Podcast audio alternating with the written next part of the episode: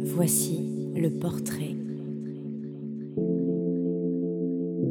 de Luigi Dre. J'ai trouvé les filles jolies, j'avais pas du tout de désir pour les garçons. Je, je- C'était. euh, C'était. euh, Ouais, non, je- j'avais pas de. Je pouvais pas dire je trouvais un mec joli. Enfin, c'était. Je trouvais les filles jolies. Et j'ai été souvent entouré de filles.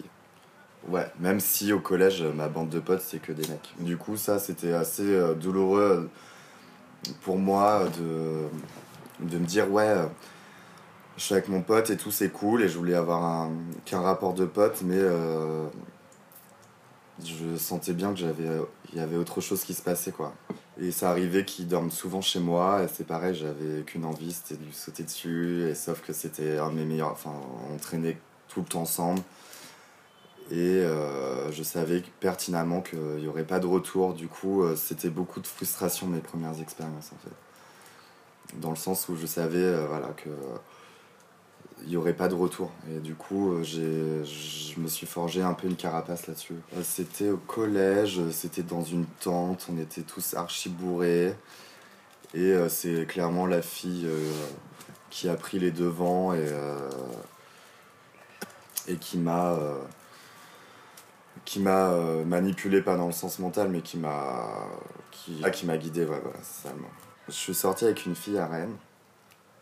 Et euh, on avait euh, enfin elle elle était très en demande et moi je sentais que je pourrais pas la satisfaire parce que j'avais pas tout le temps du désir sexuel envers elle.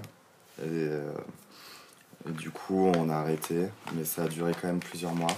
C'est vraiment en arrivant à Paris où mon ami Lionel euh, m'a montré euh, plein de clubs et on sortait beaucoup en soirée gay. Euh, même le fait de voir Lionel qui s'assume, enfin qui est gay lui pour lui, enfin qui s'est jamais posé de sa- savoir s'il était gay ou pas. Le fait de voir un gay totalement épanoui et il m'a montré, voilà, moi je sortais pas en club aussi avant, c'était pas mon truc.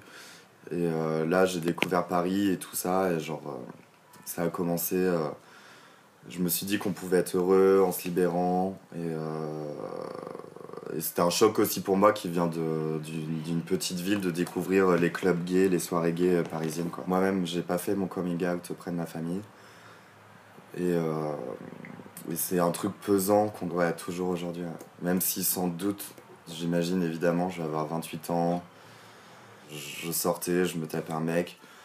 Soit il me virait le lendemain matin, ça c'était vénère soit euh, c'est moi enfin à Paris j'ai fait aussi beaucoup de je dormais chez les gens parce que j'avais pas de thune pour rentrer chez moi ou euh, c'était trop loin pour rentrer à pied il y avait pas de métro. Du coup à chaque soirée j'essayais de c'est un peu michto mais euh, je chopais quelqu'un quoi.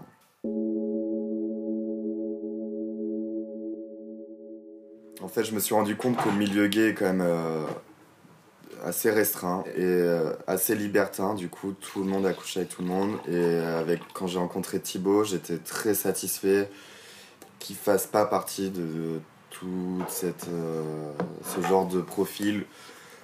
Et euh, si maintenant ça devient compliqué, je trouve, de trouver un mec euh, et de lui faire confiance et euh, qu'on soit pas juste euh, une relation de passage ou.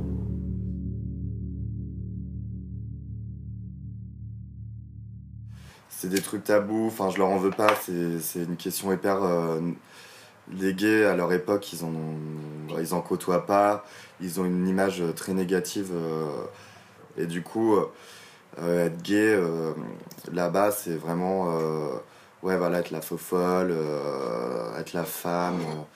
alors que c'est pas ça, c'est juste une question d'amour, mais euh, je pense je leur en veux pas du tout parce qu'ils ont, pas de schéma ou de modèle ou de enfin ils, ils peuvent pas avoir un jugement correct s'ils regardent juste la télé